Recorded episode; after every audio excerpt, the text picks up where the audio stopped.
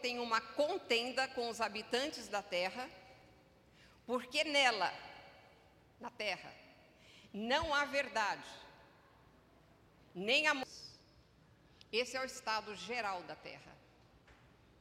Não há verdade, nem amor, nem conhecimento de Deus. E mais adiante um pouquinho, ele diz, pelo Espírito Santo, né? O meu povo está sendo destruído porque lhe falta o conhecimento. O meu povo, Deus mundo, ele falou para os filhos de Israel. E hoje, o povo de Deus quem é? A igreja. E ele fala: O meu povo está sendo destruído porque lhe falta o conhecimento. Muitos pensam que conhecem a Deus, mas não conhecem. Eu fui religiosa por cerca de 30 anos, mas eu não conhecia Deus, eu conhecia uma religião. Deus estava longe, ele não fazia parte da minha vida. Eu andava paralelo, sabe o que é andar paralelo? Se alguém falasse assim, mas você não conhece Deus? Eu ia falar, claro que eu conheço, mas era para, paralelo a Ele, eu, eu não tocava e não deixava que Ele tocasse em mim. Ele estava ali, mas eu aqui, sabe que nem trilho de trem, que nunca se encontra? Era assim a minha vida. E a gente precisa desse conhecimento. Conhecimento do quê? Quem é Deus? Na verdade, quem é Deus? Quem é você? Quem sou eu? O que está acontecendo? Gente, vocês já pararam para pensar que se Deus é tão maravilhoso, como a Bíblia diz que Ele é, por que, que você olha para o mundo e você vê coisas tão horríveis que você fala assim, mas foi Deus que criou tudo? Você olha para certas pessoas e fala, Deus que criou o homem? Não é verdade? A gente também se pergunta isso. Então a gente precisa entender o que, que aconteceu. O que, que aconteceu, da onde a gente veio, o que nós estamos fazendo nesse planeta. Eu tive essa exata situação de religiosa, e eu tenho conversado ao longo da minha vida com muita gente em aconselhamento, em discipulado, em cura. E é impressionante o desconhecimento da igreja de Jesus Cristo, de quem a pessoa, de quem nós somos, o que, que nós estamos fazendo, o que, que aconteceu. E a gente vai parar com isso, né? Nós vamos agora conhecer para valer. Nós não vamos ser que nem aqueles dois crentes conversando, e um falou assim para o outro: Rapaz, eu sou antiga, eu não falo cara, eu falo rapaz. Rapaz, você não sabe o que, que eu aprendi ontem. Você sabia que Dan e Berseba são duas cidades? O outro falou: Você está brincando. Duas cidades. E falou: Nossa, eu sempre pensei que era marido e mulher que nem Sodoma e Gomorra.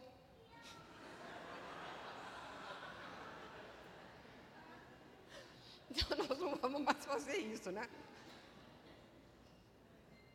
E, mas Deus deixou a palavra dele para responder todas essas coisas. Está aqui claríssimo aqui na Bíblia. A Bíblia, gente, é o único livro no mundo que mostra, que traz quem é Deus, o Criador?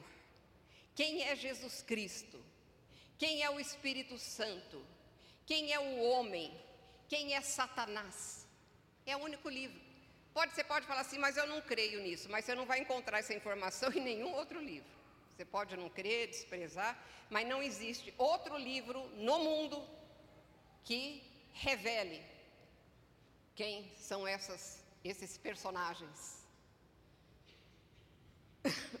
e com a entrada do pecado no mundo, o homem não conhece a Deus. Porque ele perdeu, o homem perdeu totalmente a capacidade de reconhecer Deus. Perdeu. A gente nasce de novo e como é difícil ainda você entender, perceber quem é Deus. Lógico, no máximo que nós ainda no pecado podemos perceber. Porque para conhecer mesmo só lá, quando formos transformados, né?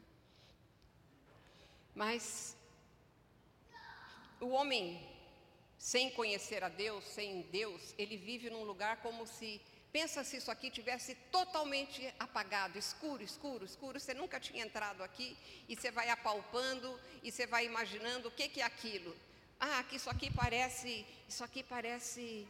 Aí você fala, ah, eu acho que é isso. E aquilo passa a ser sua verdade. Aquilo, você apalpa essa mesa e você acha que é outra coisa. E aquilo passa a ser aquilo para você. E quando você começa a receber e a crer na informação bíblica, desde o começo, de uma forma ordenada, a Bíblia diz que é como uma pequena luz que vai brilhando, é como uma, uma candeia, ela usa exatamente essa, essa figura, uma candeia que brilha em lugar tenebroso, até que o dia clareie e a estrela da alva nasça no seu coração. E Provérbios diz que é como a luz da aurora, que vai brilhando mais e mais até ser dia perfeito. Você já teve essa sensação na sua vida?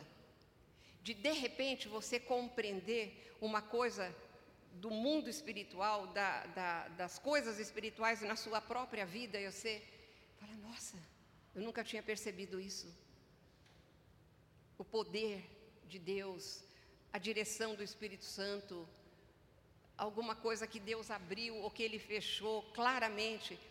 Você não tinha essa experiência. E agora a luz vai brilhando e eu vou reconhecendo o que eu apalpava e achava que era outra coisa. É, é maravilhoso, gente. É demais. A Bíblia é um livro de começo, meio e fim. Geralmente as pessoas falam assim: ah, eu não leio a Bíblia porque eu não entendo nada. Eu leio, eu leio, mas eu não entendo nada. A Bíblia não é um livro para curiosos, mas é um livro para quem quer conhecer a Deus, a vida e, e, e tudo que envolve isso. E o Espírito Santo vai te revelando ao passo que você se aproxima dela, que nem eu disse, com simplicidade, mas com honestidade e humildade. Às vezes a gente lê a Bíblia, lê algumas coisas e fala assim: ah, mas eu não acho. Não, isso aqui não. Ah, isso aqui eu acho que era para aquele tempo. Ah, mas eu não acho. Eu acho. Acho.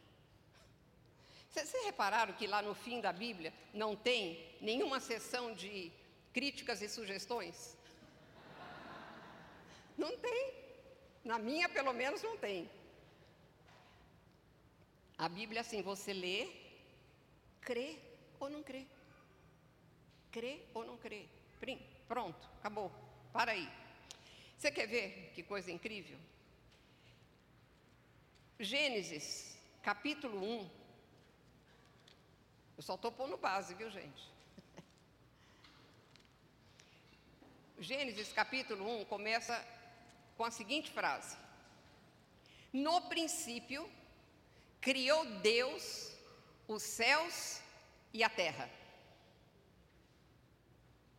Viu? Está escrito isso na sua Bíblia?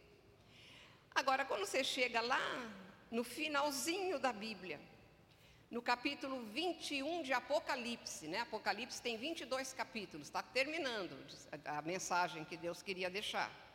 Quando você chega no capítulo 21, o versículo 1 do 21, Estou com uma Bíblia nova aqui que. Eu vou fazer assim. O capítulo 21 começa assim: Vi novo céu e nova terra, pois o primeiro céu e a primeira terra passaram. Então começa: criou Deus os céus e a terra, e termina: vi novo céu e nova terra, porque o primeiro céu e a terra passaram. Portanto, você vê que houve um começo e agora no final. Deus acabou com tudo e está fazendo novo céu e nova terra. E esse meio, esse meio aqui da Bíblia, eu vou falar uma coisa para vocês. Se tivesse tudo dado certo, não ia ter novo céu e nova terra. Mas no capítulo 3 de Gênesis, entra o pecado na raça humana. E do capítulo 3 de Gênesis até o capítulo 21, Deus não programou essa história. Deus não programou essa história. Mas Deus entrou nessa história para resgatar, para que houvesse o capítulo 21. Criou novos céus e nova terra. Para que houvesse o capítulo 21, que é a continuação de Gênesis 2, porque Gênesis 3 descreve a queda.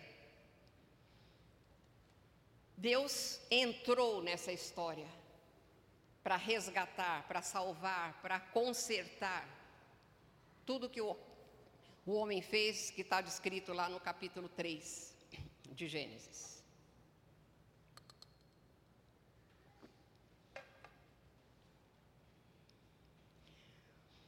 Agora vamos começar com uma outra base. Como você lê e entende a Bíblia? Como você lê e entende a Bíblia? Literalmente, gente. A Bíblia quer dizer exatamente o que ela está dizendo. A Bíblia quer dizer exatamente o que está escrito. Porque se a Bíblia dependesse de uma interpretação, como muita gente acha, né? Faz a sua pesquisa para você ver. Pergunta para pessoas que não, não têm Deus e não conhecem como é que eles encaram a Bíblia. Não, precisa do intérprete, né? precisa ser interpretada.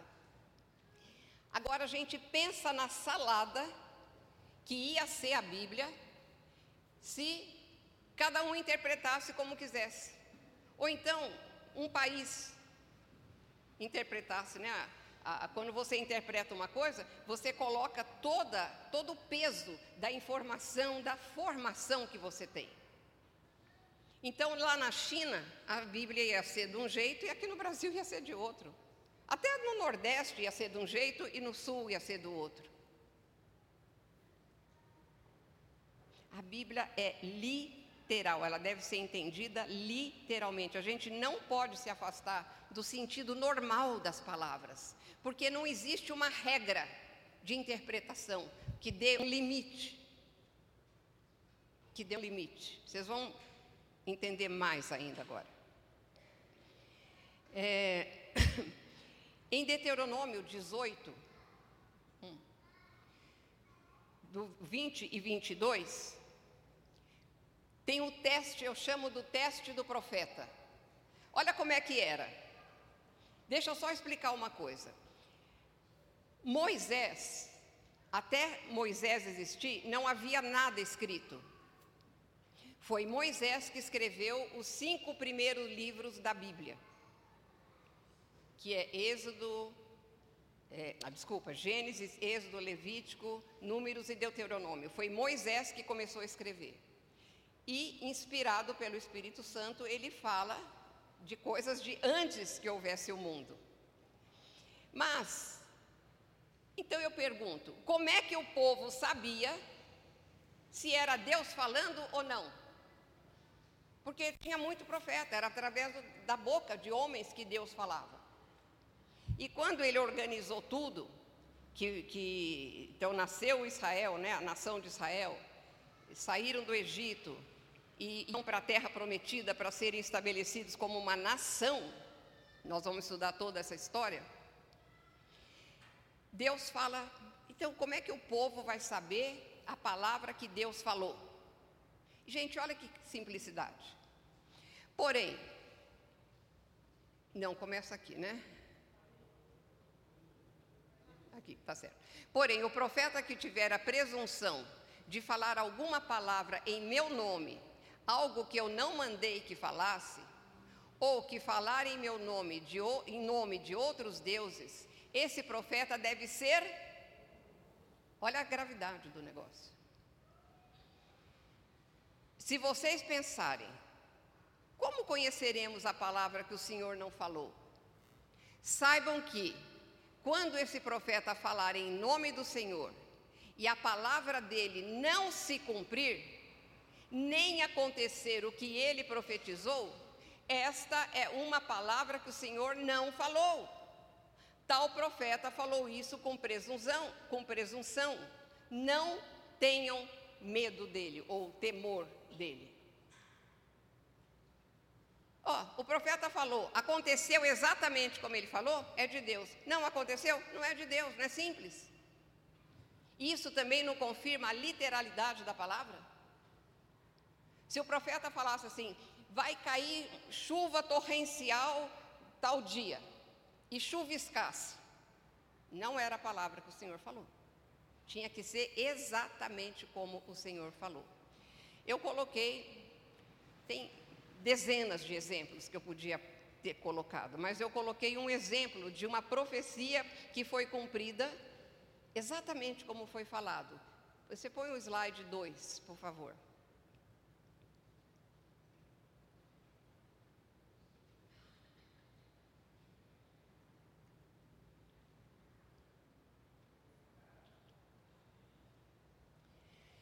Então o profeta foi até o rei de Israel e lhe disse: Vá, seja forte, considere e veja o que vai fazer, porque daqui a um ano o rei da Síria voltará a atacar. No verso 26, fala assim: Decorrido um ano, Ben Haddad convocou os sírios e subiu a Feca para lutar contra Israel. Tinha que ser assim. Se falasse daqui oito meses, daqui onze meses, não era a palavra do Senhor. É assim, gente. E Deus foi muito, muito claro. Jesus, na sua primeira vinda, cumpriu dezenas de profecias ao pé da letra. Eu pus três exemplos. A terceira. Isaías 7,14: Portanto, o Senhor mesmo lhes dará um sinal. Eis que a virgem conceberá e dará à luz um filho e lhe chamará Emanuel. 700 anos antes de Jesus nascer aqui nesse planeta. Isaías escreveu isso. É uma loucura falar um negócio desse, né? Tem gente que até hoje dá risada disso. Como uma virgem conceberá? Quando foi a maior, maior solução de Deus. Depois a gente vai entender isso. É 5:2. Mais ou menos, talvez um pouco uns 500 anos. E você, Belém, Efrata, que é pequena demais para figurar como grupo de milhares de Judá, de você me sairá aquele que há de reinar em Israel e cujas origens são desde os tempos antigos, desde os dias da eternidade. Quem é esse? O único que pode ser.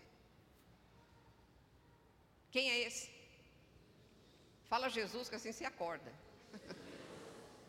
Jesus, literalmente. O Salmo 22, Davi escreveu cerca de mil anos antes de Cristo. E ele diz: Derramei-me como água, e todos os meus ossos se desconjuntaram. Meu coração fez-se como cera derreteu-se dentro de mim. É a descrição da crucificação de Jesus. Cães me cercam, um bando de malfeitores me rodeia, traspassaram-me as mãos e os pés, repartem entre si as minhas roupas, e sobre a minha túnica lançam sortes. Se você for nos evangelhos, é exatamente o que aconteceu. E o interessante que eu acho é que essa última parte, quem, quem que repartiu as vestes de Jesus e lançou sorte sobre a túnica para não rasgar a túnica? Quem? O inimigo. O inimigo cumpriu a profecia. Que tem gente que fala, ah, ele já sabia, ia fazendo. Eu falei, ah, que lindo, né? Vai para a cruz para cumprir uma profecia falsa. Mas aqui foi, foi o inimigo que cumpriu.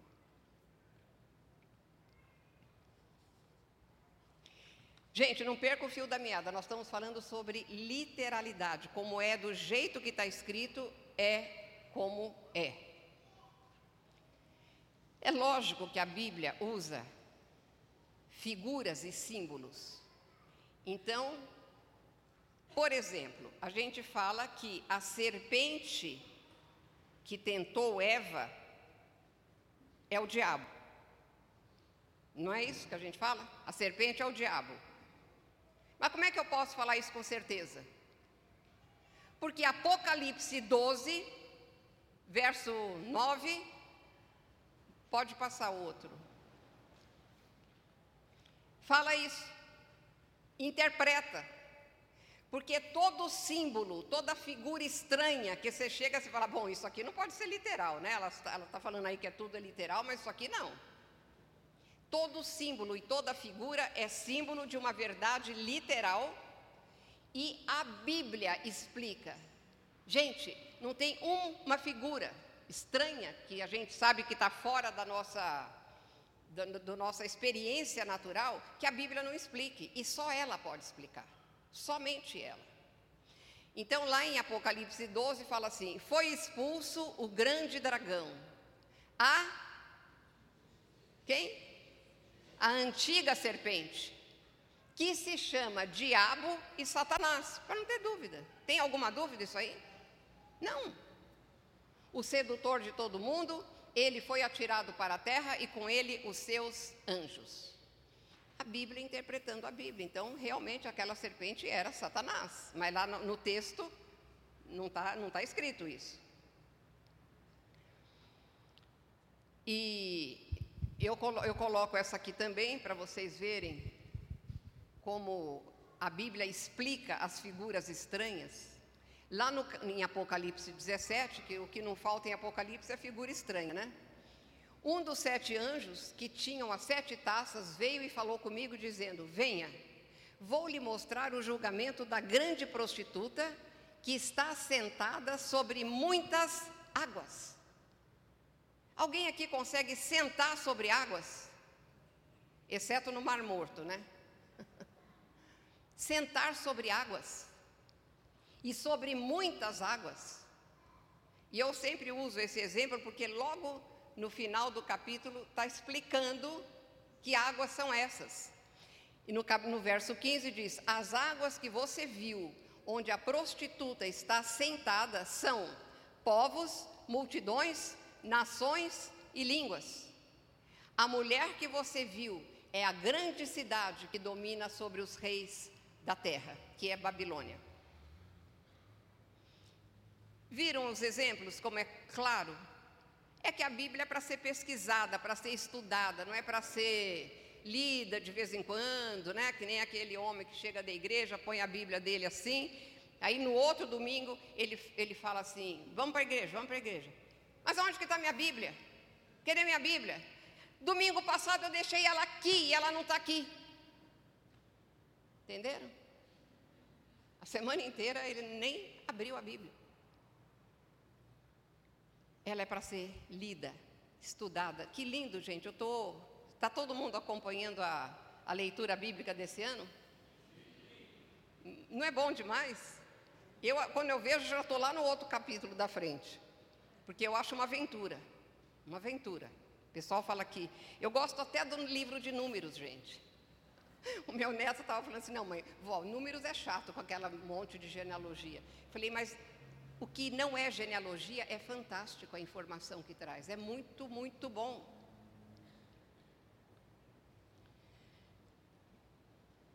E eu quero chamar a atenção para uma coisa. Ali em Gênesis 2, 16 e 17, está escrito, não tem, não tem slide, que Deus falou assim para eles: Mas da árvore do conhecimento do bem e do mal não comerás, porque no dia em que você comer, certamente morrerás. E eu vou falar como está no original hebraico, né? Que a Bíblia no Velho Testamento foi escrita em hebraico. Morrendo morrerás. Puseram certamente, mas é morrendo morrerás. No dia, a árvore do conhecimento do bem e do mal. Gente, não é uma macieira. Não é uma macieira. É uma árvore que nunca mais foi vista, porque ela foi retirada junto com o Éden. E que com que autoridade se fala que é uma maçã, coitada da maçã, né? Com que autoridade se fala que é uma maçã e pior que isso, ligam isto com o pecado original, dizendo que o pecado original é o sexo, porque eles praticaram sexo. Então, uma maçã mordida é símbolo. Quantos motéis, né, usam esse símbolo? Não sei porque que a Apple pôs, não tem nada com isso. Mas, quem, com que autoridade se fala que aquilo é uma macieira e que o, o, o, essa semana, essa semana, eu estava conversando com uma pessoa explicando todo o problema do pecado, da queda, quando eu expliquei isso, a pessoa falou: Eu não acredito. Toda que era o sexo, eles terem tido relações. Falei, ai, mas então Deus é doido, porque Ele manda. Como é, que, como é que você povoa a terra? E aí Ele proíbe a única maneira que se pode povoar a terra? Então, gente, é coisas. Isso, eu estou dando um exemplo que é o mais comum. Achar que foi o sexo, o, o pecado que eles cometeram, e que aquela árvore é uma macieira. Não é uma macieira, é a árvore do conhecimento do bem e do mal. Mas nós vamos falar bastante disso. Tudo bem. Tudo bem até agora? Certo? Sem dúvidas. Agora nós vamos falar do autor da Bíblia, que é outro problema, né? Quem escreveu a Bíblia? Afinal, foi Deus ou foi algum homem? Ou foram homens? O que, que vocês acham?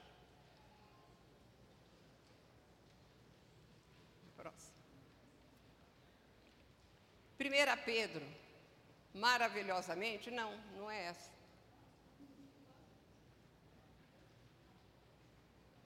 É, é o slide 5.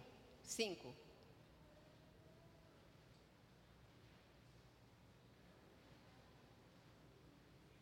Até a gente acertar as coisas aqui, primeira aula é sempre assim, né? Qualquer coisa eu leio, não tem problema. Achou?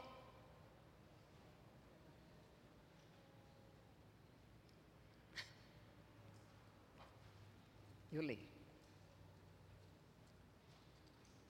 Quem escreveu a Bíblia? Eu quero, é muito importante que quando vocês estão assistindo às aulas, vocês pensem por que que está lendo aquilo.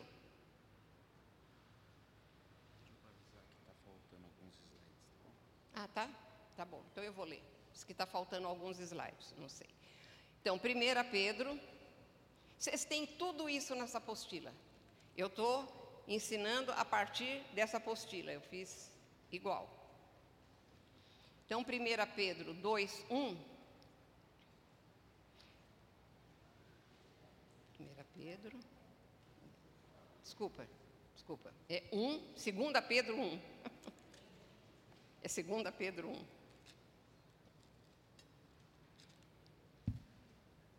Verso 20. Diz assim: Primeiramente, porém, ó, primeiramente, a gente quando lê a Bíblia precisa prestar atenção nessas palavras de ligação, nas que chamam atenção.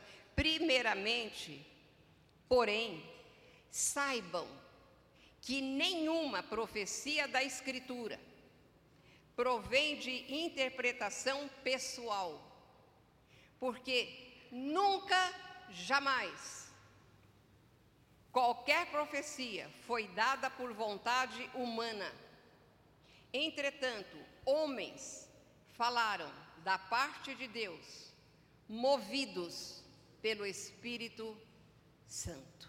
Olha que declaração. E está falando, primeiramente. Entenda isso. Homem, jamais, nenhum homem estava lá, não sabia o que fazer, ah, eu estou com uma inspiração, acho que eu vou escrever. Não, eles eram inspirados pelo Espírito Santo, totalmente inspirados pelo Espírito Santo, e eles escreviam no estilo deles. Não vai pensar que é psicografia.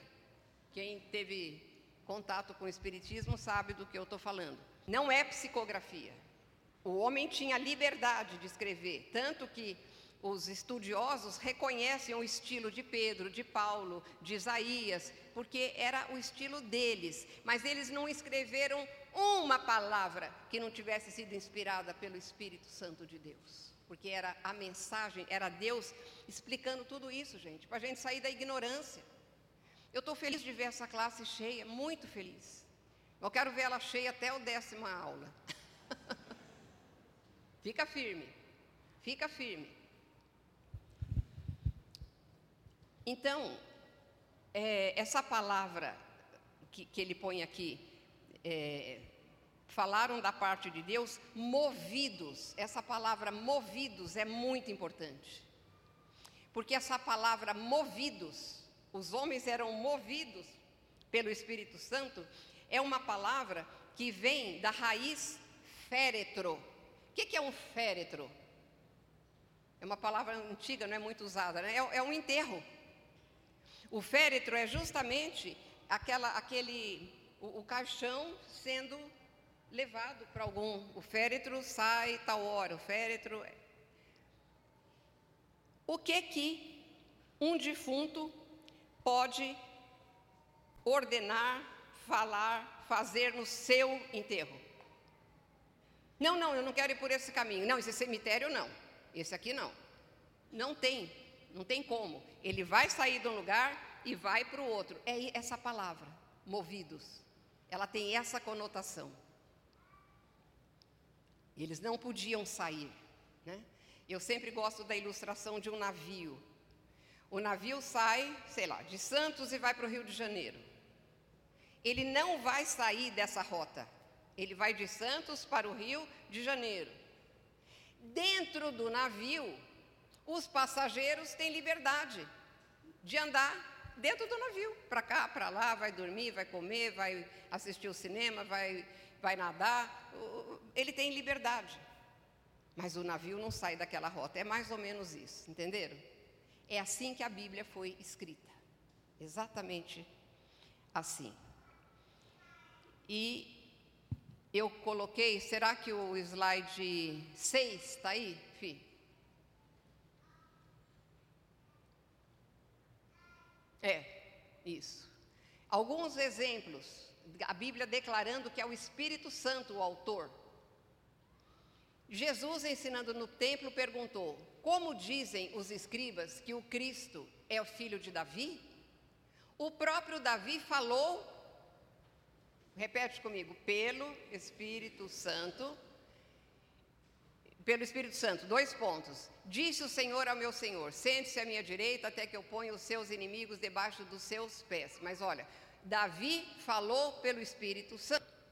Em Atos 4 fala: Tu, soberano Senhor, fizeste o céu, a terra, o mar e tudo que neles há. Disseste por meio do Espírito Santo, por boca. Está vendo? O homem falava, mas quem inspirava? Porque tudo isso depois foi escrito por boca de Davi, nosso pai, teu servo. Por que se enfurecem os gentios e os povos imaginam, imaginam, imaginaram coisas vãs? Citando o Salmo 2. Hebreus 10 diz assim: E disto nos dá testemunho também o Espírito Santo, porque após ter dito esta, após ele ter dito esta é a aliança que farei com eles depois daqueles dias, diz o Senhor: Imprimirei as minhas leis no coração deles e as inscreverei sobre a sua mente. Acrescenta: Também dos seus pecados e das suas iniquidades jamais me lembrarei. Mas olha que está falando direto. O, também o Espírito dá testemunho o Espírito Santo, porque após o Espírito Santo ter dito, mas quem que escreveu isso? Eu pus lá no final, Jeremias. Mas é o Espírito Santo. Eu estou mostrando para você na palavra que a palavra é o Espírito Santo é que, que falava, é que dava, é que inspirava totalmente. Não tem uma profecia que não seja assim. Profecia é tudo que está escrito, tá bom? A gente confunde um pouco a palavra profecia, acha que é coisas para o futuro. Profecia vem de proferir.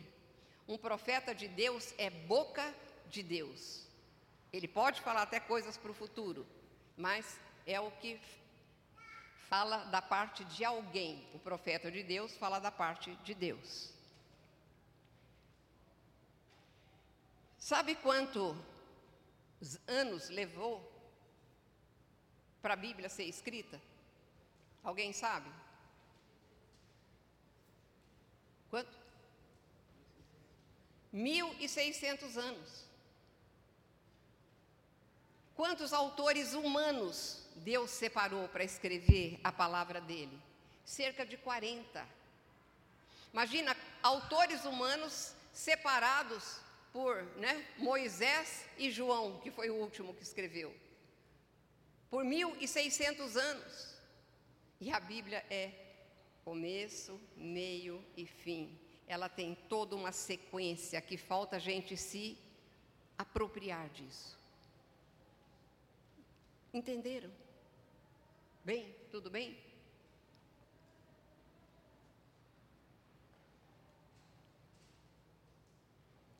Agora, Deuteronômio 29 e 29, eu já vou dar uma vacina aqui.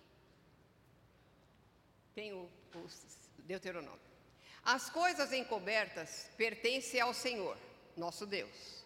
Porém, as reveladas, que são as que estão aqui na Bíblia, nos pertencem a nós e aos nossos filhos para sempre, para que cumpramos todas as palavras desta lei. E a Bíblia também é para isso, você tomar conhecimento e obedecer. Então, mas o que, que você entendeu aqui? Que há coisas encobertas. Gente, Deus revelasse tudo, nós não íamos entender, porque depois do pecado, a nossa, a nossa capacidade de, até da alma, da mente, ficou limitada. Vocês já ouviram, muitos aqui devem ter ouvido, que a, a potencialidade da mente humana, ela é usada somente uns 10%, ela não é usada totalmente. Por quê? Por causa do pecado. O pecado limitou quando a gente tiver um novo corpo e tiver na presença de Deus, nós não temos ideia do que a mente humana é. Não temos ideia nenhuma. Deus criou o homem com uma capacidade enorme. Vocês pensarem que Adão deu nome para todos os animais que existem na face da terra. Um homem deu o, o nome para todos os animais. E o nome que ele deu permanece até hoje. É o que a Bíblia informa. Então é uma coisa impressionante. Então fica bem claro que Deus não revelou tudo.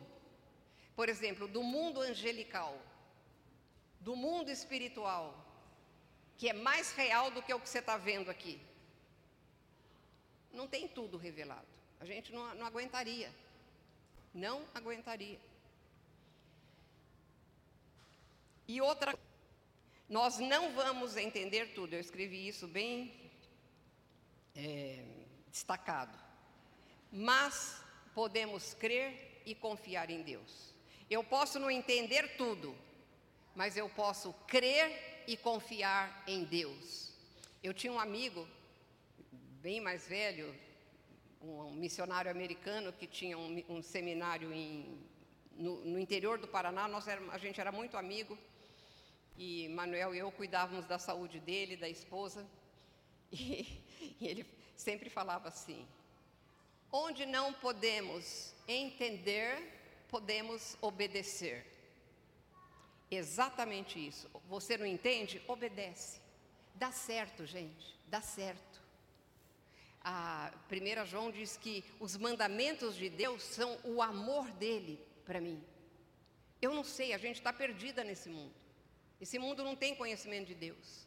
Quando eu obedeço a Deus, na minha vida inteira, em todas as áreas, é a minha felicidade, é a chave da minha felicidade, é a chave da,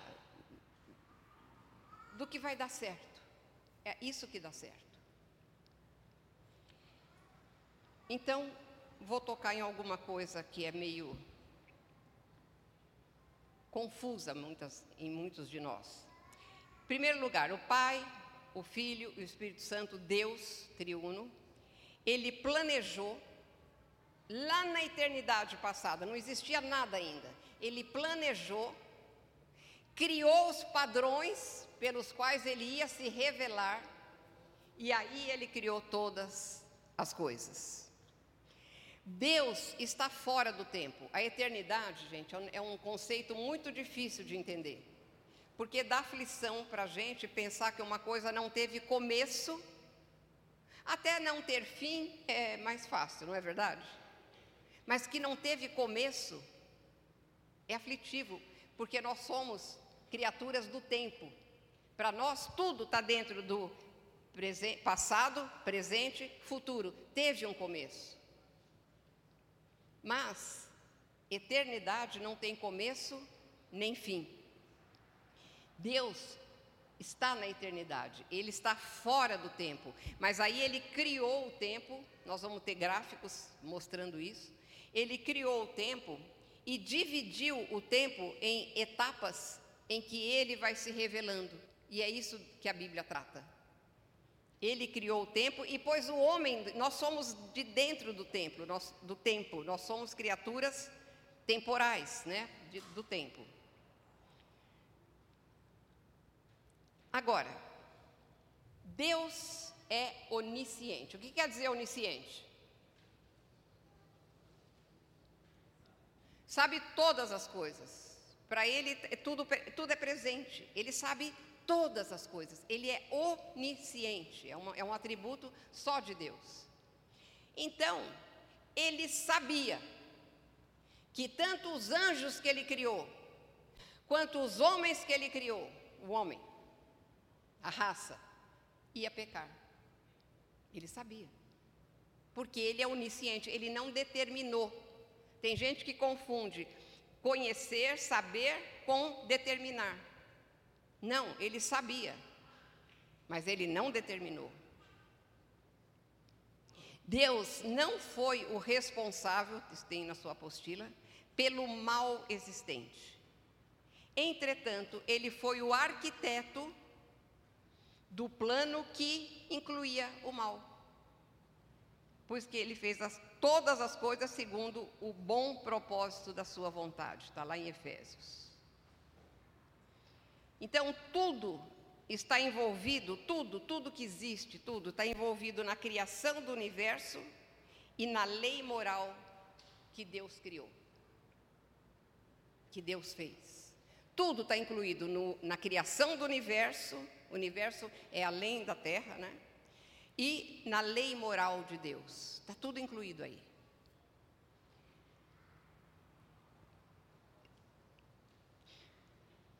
O Senhor é muito interessante, que em Isaías 45, 7, você tem na apostila, está escrito assim: Eu formo a luz e crio as trevas, faço a paz e crio o mal. Eu, o Senhor, faço todas estas coisas. E é chocante. Você fala, então Deus criou o mal? Deus criou o pecado? Mas a palavra não é pecado. Aí não está escrito pecado. Aí está escrito: eu formo a luz, crio as trevas, faço a paz e crio o mal. Eu, o Senhor, faço todas essas coisas, porque está tudo dentro da criação de Deus, tudo, tudo. Essa palavra mal significa adversidade, adversidade, o contrário, o, o, o, que, que é contra, não significa pecado. Agora, gente, pensa bem, Deus é vida, só em Deus tem vida. Deus é luz, só em Deus tem luz. Deus é o bem, só Deus é o bem. Lembra uma pessoa chegou, o bom, bom mestre, Jesus falou: só tem um que é bom. que é Deus. Quando você se afasta da origem da vida, do bem, da luz, quando você se afasta, automaticamente você está onde? Nas trevas, em tudo que Deus não é. É, é automático. Você se afasta e imediatamente surge o contraste.